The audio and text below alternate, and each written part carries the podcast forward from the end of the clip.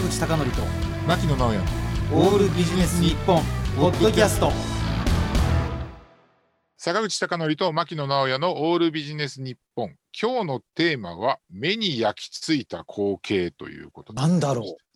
う、うん、坂口さんなんかこうパッと今言われて目に焼き付いた光景で思い出すなんかこうシーンとかありますか？あはい。これはもう一つあるんですがはい。あの昭和天皇が、うんあの佐賀県にお越しになった際に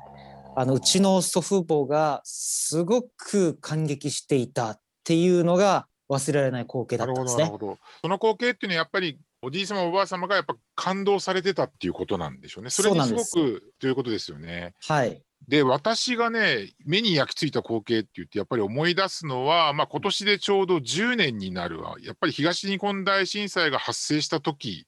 もうまさに起こった時なんですけど、うん。当時あの地震が起こってこう停電が起こりましてですねうん。あの私オフィスにいたんですけれども外からはこう太陽の光が入ってくるというようなこうオフィスが真っ暗なんだけど窓は明るい。その窓をこう人がですね揺れから逃れるためにこう逃げ惑うっていう光景ってすごく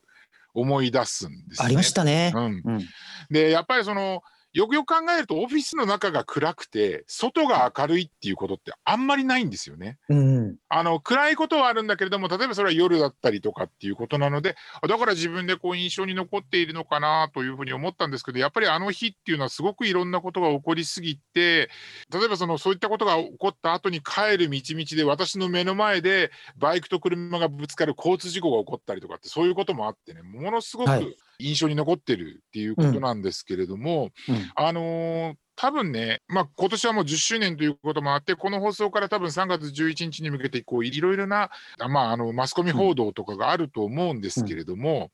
あの日本の場合っていうのはね、あの全国どこでもやっぱり大きな地震に見舞われる可能性っていうのがあるので、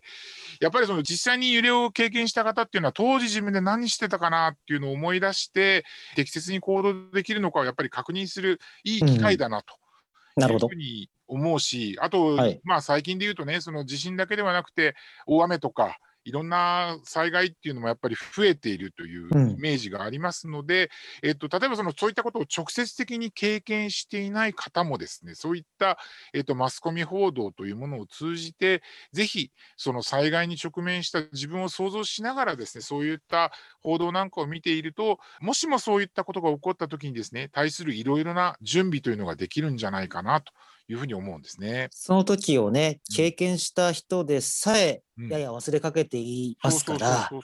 ね、経験していない場合はなおさらのことねそうですね。振り返りたいところですよね。そうそう。うんで、あのね、私たちのその未来調達研究所では、やっぱりこの